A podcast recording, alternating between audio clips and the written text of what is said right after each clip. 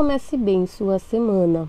E no texto de hoje, um poema do professor Fernando Teixeira de Andrade intitulado Tempo de Travessia. Há um tempo em que é preciso abandonar as roupas usadas que já têm a forma do nosso corpo e esquecer os nossos caminhos que nos levam sempre aos mesmos lugares. É o tempo da travessia. E se não ousarmos fazê-la, teremos ficado para sempre à margem de nós mesmos.